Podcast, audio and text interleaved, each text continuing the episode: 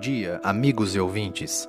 Meu nome é Daniel Deboni Ribeiro Lima, aluno de bacharelado em História pela Uninter, Polo de Fernandópolis, São Paulo, RU 222-0403.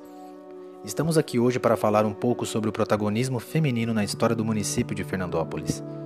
As personagens escolhidas fizeram parte da Associação Feminina, ativa durante a década de 40 em Fernandópolis, no noroeste paulista.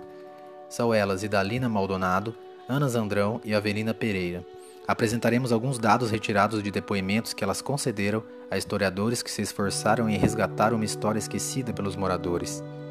Sabe-se que é imprescindível resgatar o papel das mulheres em nossa história e no cotidiano, e nesse sentido, a arte feita por mulheres consagradas nacionalmente se apresenta como um canal de acesso privilegiado, por duas razões fundamentais. A primeira, porque essas obras de arte valorizam o trabalho simples e os costumes, ao mesmo tempo em que evidencia poeticamente o dia a dia do brasileiro, consolidando uma identificação profunda com o povo. Segunda, porque esse povo experimenta sofrimentos e lutas que, à luz destas obras de arte, adquirem tom crítico de denúncia das instituições e da sociedade e buscam romper com os modelos que sustentam a injustiça social enraizada na história.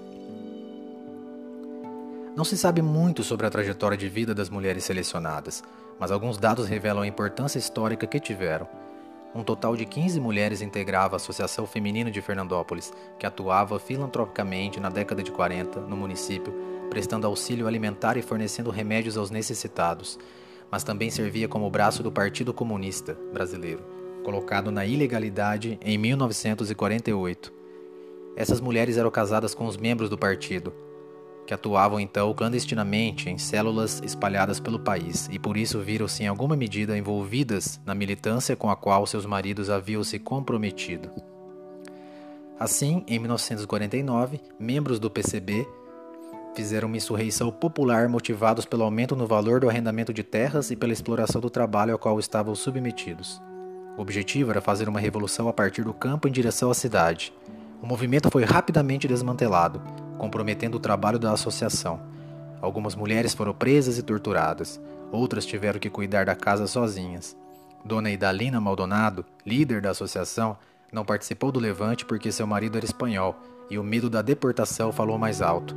Porém, Ana Zandrão Figueiredo, a Anita cearense, lutou pela sobrevivência de seus quatro filhos e pela liberdade do marido. Preso junto de seus companheiros, sofrendo na pele o preconceito e isolamento por ter ligações com o movimento, que, segundo o senso comum, causava nela o mal da lepra.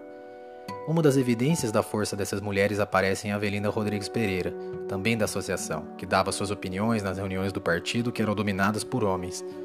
Tinha voz ativa no movimento e anos mais tarde viria candidatar-se a vereadora. Dona Avelina também testemunhou a prisão do marido e teve de dividir-se entre a casa, a associação política e a administração da relojoaria que tinha com o marido.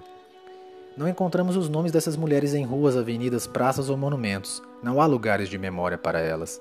Tanto os homens que participaram ativamente das reuniões do partido, como as mulheres ativas na associação, muitas vezes negaram qualquer ligação com o movimento.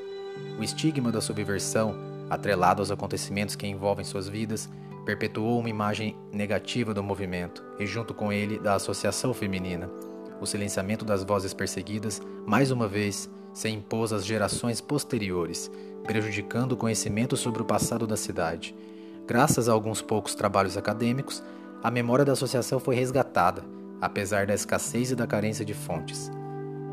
Um projeto cultural a ser desenvolvido pelo município, em conjunto com a sociedade civil, historiadores, sociólogos, museólogos e artistas da cidade e da região, poderia criar este lugar de memória. O projeto poderia incluir uma exposição dedicada ao tema dos movimentos sociais na história da região e, dentro dele, um espaço para a associação feminina. A exposição poderia conter objetos usados pelos trabalhadores da época, como roupas e ferramentas, fotos antigas desses locais, painéis trabalhados com trechos de entrevistas que as mulheres concederam aos pesquisadores acadêmicos, entre outras possibilidades. E assim chegamos ao final do programa. Esperamos ter agregado conhecimento crítico a todos que alcançamos. Agradecemos a atenção e a companhia de nossos ouvintes e até a próxima!